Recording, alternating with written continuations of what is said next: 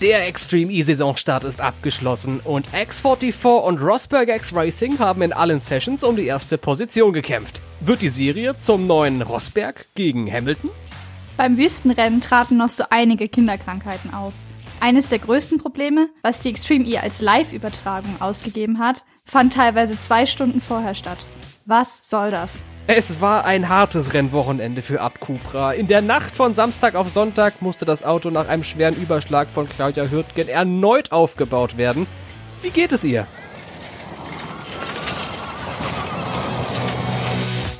Das ist der E-Pod, der Insider-Podcast aus der Welt des elektrischen Motorsports. Heute zur Extreme E mit Tobi Blum und Svenny König. Hi! Wie gerade schon angesprochen, Rosberg X Racing gewinnt das erste Extreme E-Rennen der Geschichte. Es war ein wirklich, wirklich ereignisreiches Rennwochenende und es hat sich schnell gezeigt, da alle sehr wenig Vorerfahrung hatten, je größer die Anpassungsfähigkeit von einem Team war, desto besser haben sie hinterher abgeschnitten. Im Qualifying hatte X44 noch die Nase vorn und zog gemeinsam mit Rosberg und dem Team von Carlos Sainz Senior ins erste Halbfinale ein. Da haben sich dann X44 und Rosberg X Racing durchgesetzt und sind weiter ins Finale gezogen. Es hat sich aber schon in allen Sessions abgezeichnet, dass mit Rosberg zu rechnen sein würde, denn sie waren immer die schnellsten. Im Qualifying sind sie nur wegen eines Fehlers beim Fahrerinnenwechsel zurückgefallen. Aber der Mann des Wochenendes war eindeutig Christoffersen, denn er hat den Rennausgang schon am Start entschieden, ist mit einem wirklich selbstbewussten Manöver in die erste Kurve gefahren. Er hat die äußere Linie gewählt und ist dann nach innen reingezogen und ist so an seiner Konkurrenz vorbeigefahren. Und das hat er so in zwei Rennen durchgezogen, sowohl im Halbfinale als auch im Finale. Molly Taylor hat sich als schnellste Frau im Fahrerinnenfeld gezeigt und hat das Auto souverän ins Ziel gefahren. Andretti hat sich mit Katie Mannings und Timmy Hansen ebenfalls fürs Finale qualifiziert und ist dann sogar noch vor X44 ins Ziel gefahren. Das Endergebnis hieß also Rosberg vor Andretti vor X44. Es war allerdings auch ein Wochenende, an dem es eine Menge Kleinholz gab und am meisten wahrscheinlich bei Abt Cupra und größtenteils noch ungewollt dazu. Das Drama fing am Samstag schon an. Da gab es einen Überschlag, nachdem die Spurstange offenbar gebrochen war. Das Chassis war glücklicherweise stark genug, da ist bekanntlich Niobium verbaut. Der Rollkäfig ist nicht gebrochen. Und Claudia Hürtgen, die am Lenkrad saß zu dem Zeitpunkt des Überschlags, hat den Crash wohlauf bestanden, obwohl in der Garage einige Minuten lang die Luft angehalten werden musste, weil es noch dazu Funkprobleme gab. Aber, und das ist die allerwichtigste Nachricht vom Wochenende, Claudia Hürtgen geht es gut. Das Team dürfte jetzt ein bisschen übernächtigt sein allerdings, denn zur Reparatur des Fahrzeugs haben die allesamt eine richtig große Nachtschicht eingelegt. Eigentlich nur unterbrochen von einer Dusche und mal einer Stunde Schlaf. Entsprechend zermürbt war man bei Abt nach dieser Nachtschicht darüber, dass nicht mal 24 Stunden später das Auto nochmal kaputt war. Im Shootout-Rennen sind sie dann nämlich angetreten gegen das Team von Chip Ganassi Racing. Das war dann nur noch der Kampf um Position 7. Wieder war Hürtgen im Auto. Tja, und am Ende des Rennens kam es zu einem Auffahrunfall mit Kyle Duke. Ungestüm und unnötig vom US-Amerikaner, meinte das Team danach. Fairerweise muss man aber auch dazu sagen, Leduc hatte wirklich schlechte Sicht, denn es stieg eine ganze Menge Staub auf hinter den Fahrzeugen. Eines der weiteren großen Themen in der Extreme E, die Staubentwicklung in der Wüste von Al-Ula, das war wirklich alles andere als schön. Leduc hatte also schlechte Sicht und noch dazu musste Claudia Hürtgen einer Bodenwelle ausweichen, die da am Tag vorher noch nicht war. Also eine Verkettung von einigen unglücklichen Ereignissen. Fazit also, alles, was hätte schiefgehen können, ging schief. Aber, und das ist auch wichtig, Abt ist das erste Team, was dann einen Haken dran machen kann und sich schon wieder auf das nächste Event fokussiert, trotz des ganzen Frusts. Und es waren ja nicht die einzigen Jungs und Mädels, die was zu reparieren hatten. Auch bei den anderen Teams gab es eine Menge, wo man nochmal anpacken musste. Stefan Sarrazin hat sich beispielsweise überschlagen mit seinem Veloce und hat sich dabei den Überrollkäfig gebrochen. Das Team musste das Wochenende vorzeitig abbrechen deswegen. CGR hatte einen Blechschaden nach dem Shakedown, als Kyle Duke ebenfalls einen Unfall gebaut hatte. Und noch dazu gab es jede Menge Probleme mit den Servolenkungen. Also in kurz ein wirklich arbeitsreiches Wochenende für fast alle Teams. Doch nicht nur in der Garage der Teams musste viel gearbeitet werden. Auch bei der Serie selber gab es einige große Probleme, die aber zum Teil erwartbar waren. Die Extreme E war kurzfristig, und damit meine ich einen Tag vor, auf, vor Rennauftakt, dazu gezwungen, das Rennformat zu ändern, da auf der Strecke, wenn mehrere Autos gleichzeitig gefahren sind, sich zu viel Staub entwickelt hat, sodass die Fahrer einfach gar nichts mehr sehen konnten. Diese Staubentwicklung hat auch dazu geführt, dass sie tatsächlich keine wirklichen Rennen fahren konnten, denn nach dem Start hat sich relativ schnell gezeigt, dass alle mit so einem 20 bis 30 Sekunden Sicherheitsabstand hintereinander ins Ziel gefahren sind. Und mehr oder weniger, wer den Start gewonnen hat, hat auch das Rennen gewonnen, weil du kannst dann einfach nicht mehr aufholen, wenn du, je näher du rankommst, einfach gar nichts mehr siehst. Und demzufolge wurde halt auch das Qualifying-Format geändert. Denn anfänglich war geplant, das Qualifying in mehreren einzelnen Rennen auszutragen. Und dann haben, hat die Serie sich aber wegen diesen Staubproblemen halt dazu entschieden, äh, das Qualifying als Zeitfahren auszufahren und dann die Rennen mit drei Autos statt vier oder fünf. Äh, was dabei wirklich das Ärgerlichste war, war nicht, dass das Rennformat geändert wurde, auch noch kurzfristig, sondern dass es wirklich, wirklich schlecht kommuniziert wurde. Einen Tag vorher dann sehr unscheinbar in einer äh, Pressemitteilung verpackt, die auch noch so geschrieben war, dass man alles Mögliche reininterpretieren konnte. Das war wirklich anstrengend. Weitere technische Probleme neben der Servolenkung waren vor allem, dass es ein Softwareproblem bei der Geschwindigkeitsbegrenzung in der Boxengasse gab, wo einige Teams äh, sehr hohe Strafen bekommen haben. Und außerdem haben sich auf der Strecke unerwartet tiefe Spurrillen gebildet, die die Fahrbarkeit sehr stark eingeschränkt haben. Der wirklich ärgerlichste Punkt, auch wenn die Kommunikation der Serie schon ärgerlich war, aber das ärgerlichste war, dass diese sogenannten Live-Sessions gar nicht live waren. Äh, der Eindruck, den die Serie quasi in den Streams erzeugt hat, dass alles live und auf der Strecke stattgefunden hat, war tatsächlich teilweise bis zu zwei Stunden vorher. Und was unsere Berichterstattung mit vor allem dem Live-Ticker und auch dem Rennbericht äh, enorm erschwert hat. Einzig das Finale, was tatsächlich dann bei Pro7 Max übertragen wurde, war tatsächlich live. Ja, ich persönlich, meine Meinung, hätte es okay gefunden, wenn der Samstag nicht live gewesen wäre, einfach da man im Vorhinein nicht abschätzen kann, wie gut die Internetverbindung in der Wüste sein wird und einfach quasi den Zuschauern trotzdem eine gute Show bieten will. Dass es dann nicht live gewesen wäre, wäre für mich vertretbar gewesen, aber spätestens am Sonntag hätte es live sein müssen, wenn man es als live ankündigt.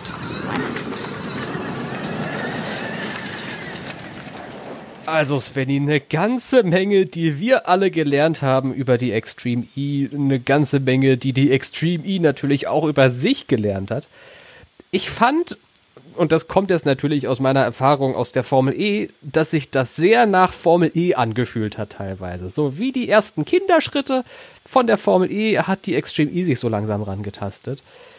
Vergib mal vielleicht so Sterne von 1 bis 5 Sternen wie viele kriegt der Desert Express von dir? Puh, das ist eine gute Frage. Vielleicht fangen wir mal mit dem Sportlichen an. Jetzt mal abgesehen von der Organisation und Kommunikation. Sportlich, was verdient das Event da? Boah, ich würde sagen, nicht mehr als dreieinhalb Sterne tatsächlich, weil, also ich find's cool, dass sie das so aus dem Nichts und ins Nichts reingestampft haben und dass es halbwegs technisch funktioniert hat. Aber von Rennaction kann halt keine Rede sein und es ist meiner Meinung nach auch unnötig, ein Zeitfahren zweimal auszutragen, weil, okay, ich, war, ich, ich sehe, dass Autos hintereinander herfahren und das eine schneller ist als das andere. Das musst du mir nicht zweimal zeigen.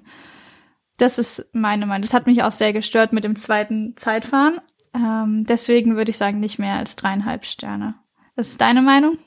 Ja, ich äh, würde äh, eher zweieinhalb Sterne sagen. So, die, die goldene Mitte.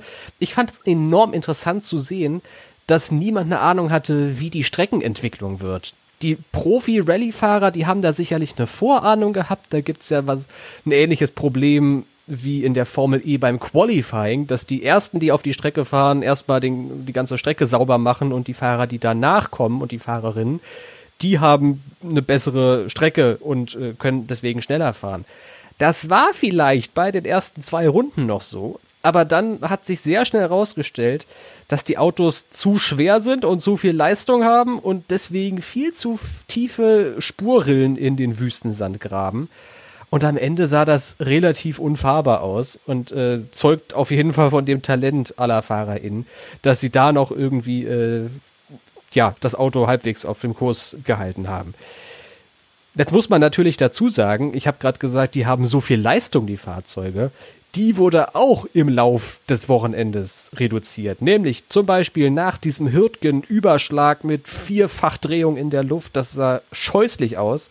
Und ich bin wirklich so glücklich, dass es Claudia Hürtgen gut geht nach diesem Unfall. Wenn man die Bilder sieht, boah, da äh, läuft es einem kalt über den Rücken runter. Nach diesem Unfall hat die Rennleitung kurzfristig die Leistung reduziert, fast um die Hälfte. Statt den 400 kW waren es dann nur noch 235 kW, weniger als im Formel E Qualifying Modus, aus Sicherheitsgründen.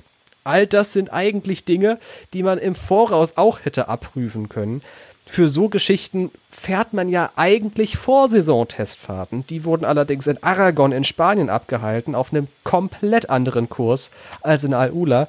Das hätte man vielleicht anders lösen können und sollen.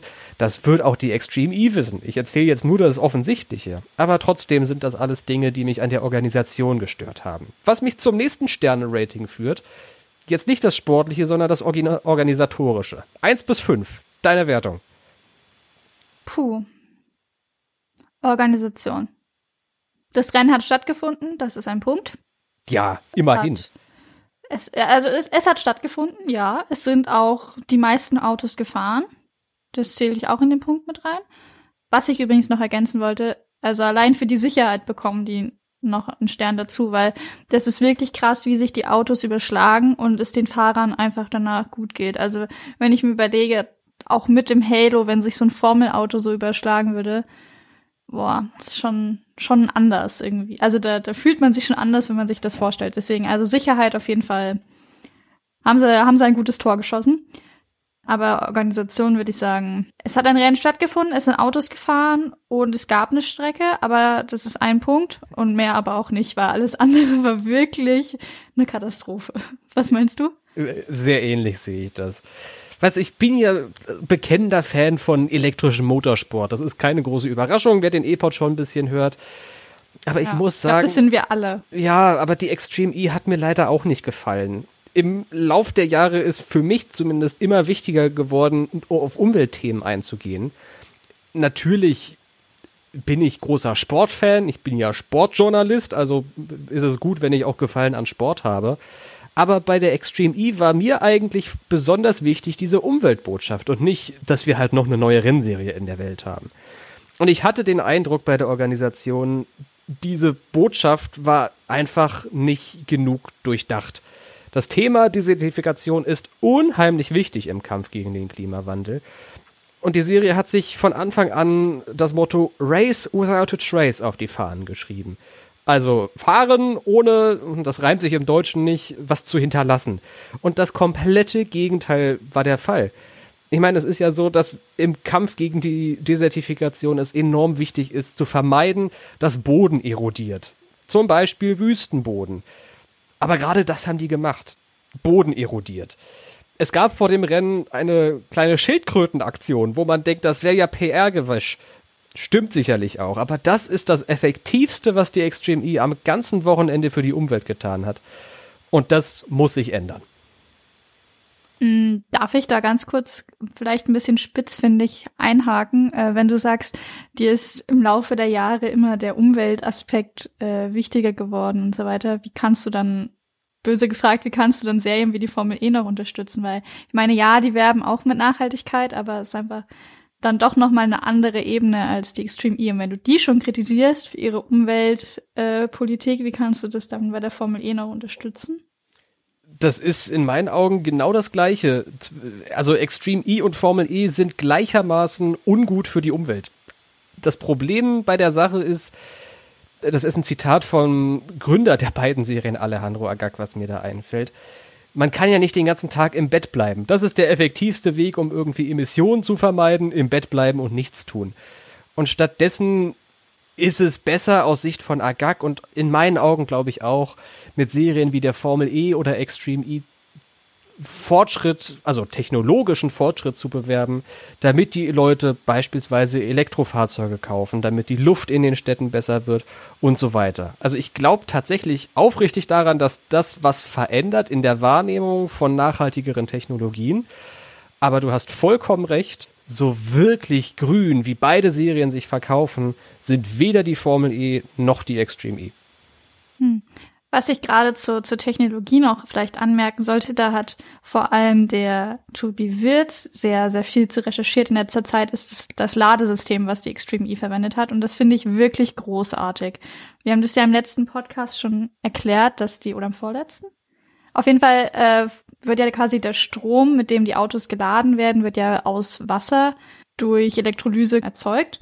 Und das ist ja wirklich komplett emissionsfrei und das finde ich eine, eine wunderbare Technologie, die sich vor allem meiner Meinung nach relativ leicht auch in Städte und auf äh, Ladestationen hier übertragen lässt. Also ich meine, so ein Wassertank unter so eine Ladesäule zu bauen und eine Solarplatte oben drauf zu schrauben, das ist in meinem, meinen Augen jetzt nicht so der große Aufwand. Das ist vielleicht ein bisschen einfach gesagt, aber das ist eines der Themen, die ich, die ich wirklich großartig finde und die sie wirklich komplett genagelt haben. Also da, da haben sie, haben sie echt einen rausgehauen. Jetzt muss man natürlich sagen, wir sind gerade besonders kritisch mit der Extreme E. Vielleicht auch, weil wir den Maßstab ansetzen von anderen Rennserien. Ich meine, die Formel E, die ist jetzt in ihrem siebten Jahr. Andere Rennserien, die so verwandt sind, Rallye Cross WM, Rallye WM mit der Extreme E, die haben natürlich auch schon eine ganze Menge mehr Erfahrung. Das ist vielleicht ein bisschen zu streng von uns. Was meinst du? Äh, sind wir zu streng mit der Extreme E, weil wir den falschen Maßstab da momentan ansetzen nach dem ersten Rennen? Hm, ich weiß es, ich will jetzt nicht sagen, wir sind unbedingt zu streng. Ich finde es schon wichtig, dass wir als Journalisten ähm, genau diese Themen ansprechen. Wichtig finde ich aber, dass wir das immer in ein Verhältnis setzen. Wenn ich mir, wenn ich mich an das erste Formel E-Rennen zurückerinnere, also Alejandro Agag hat das auch am Wochenende nochmal gesagt, im ersten Shakedown von der Formel E sind einfach 18 von 19 Autos kaputt gegangen. Und am Ende waren eigentlich alle mehr oder weniger froh, dass alles halbwegs gut über die Bühne gegangen ist. Und muss man auch sagen, der ganze E-Motorsport ist durch Alejandro Agag sehr, sehr professionell geworden. Und dass wir jetzt nach dem ersten Rennen schon über langweilige Rennen diskutieren und äh, Listen schreiben, was beim Rennen alles schiefgegangen ist, ist schon sehr streng und bestimmt auch berechtigt, aber man muss es in ein Verhältnis setzen. Es war das erste Rennen, die hatten auch keinen Plan, wie das da mit den Spurrillen werden würde. Und ich meine, okay, das mit dem mit dem Staub und der Erosion des Bodens, das ist wirklich das maximale Katastrophe.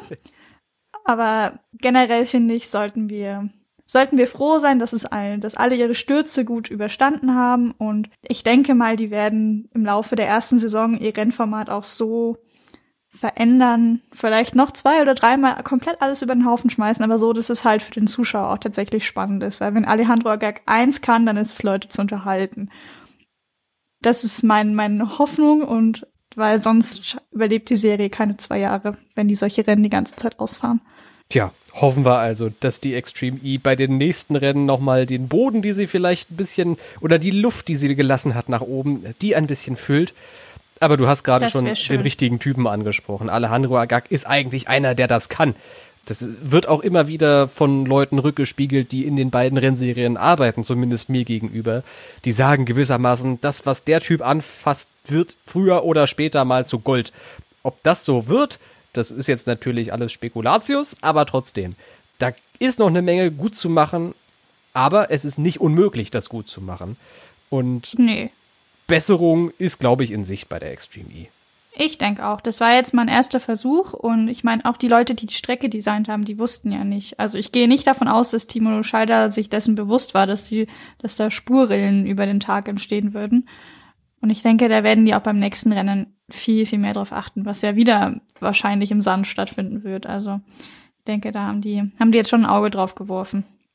Eins will ich vielleicht noch ergänzen, was mich seit die Extreme E ihren ersten Rennkalender vorgestellt hat, wirklich, wirklich sehr traurig macht, ist, dass sich eine Rennserie, die wirklich versucht, Frauenrechte und Gleichberechtigung im Motorsport ähm, durchzusetzen und da versucht, aktiv was zu verändern. Was man davon halten mag, das kann jeder selbst entscheiden, aber ähm, dass genau die mit so einem Ansatz ihr erstes Rennen in Saudi-Arabien ausfahren, ähm, wo, wo Frauenrechte mehr oder minder mit Füßen getragen werden, wo Frauen seit zwei, drei Jahren Auto fahren dürfen, wenn der Mann daneben sitzt. Oh mein Gott. Ähm, also das finde ich wirklich unglaublich und das ist meiner Meinung nach sehr kontraproduktiv, wenn man versucht, die Message von Gleichberechtigung und ähm, Frauen haben einen Platz im Motorsport und sowas zu verbreiten. Das ist meiner Meinung nach nicht der richtige Weg. Was ist eure Meinung, liebe HörerInnen? Es war dann ja doch eine relativ kontroverse Diskussion und eine, die, glaube ich, dazu einlädt, ein paar Meinungen loszuwerden. Entweder zur Extreme E, zum ersten Wochenende oder zu unserem, ja, doch noch relativ neuen Podcast-Format. Feedback, wie immer, sehr gerne an contact.eformel.de per E-Mail oder über die gängigen Social-Media-Kanäle wie Facebook, Twitter, Instagram. Wer uns und unseren Podcast unterstützen will, der kann das sehr gerne tun, zum Beispiel über unser freiwilliges Modell auf steadyhq.de-eformel.de. Und wir, Svenny, wir melden uns in ein paar Wochen zurück mit diesem Format. Jetzt ist erstmal Reise angesagt auf der St. Helena. Wo sind wir beim nächsten Mal? Wir sind im, also wir sind nicht im Senegal, aber die Formel, die, nicht die Formel E, die Formel E ist in Rom, aber die Extreme E ist im Senegal, so jetzt haben wir es. Und äh, die fahren dort ihren, ihren Ocean Express aus, mit dem Fokus eben auf ähm, Plastikverschmutzung der Meere. Und wir sind, wir sind sehr gespannt, wie sich das ganze Event verändern wird bis dahin. Und wie? Also dann, danke fürs Dabeisein, Svenny, und bis zum nächsten Mal. Ja, danke dir und ciao.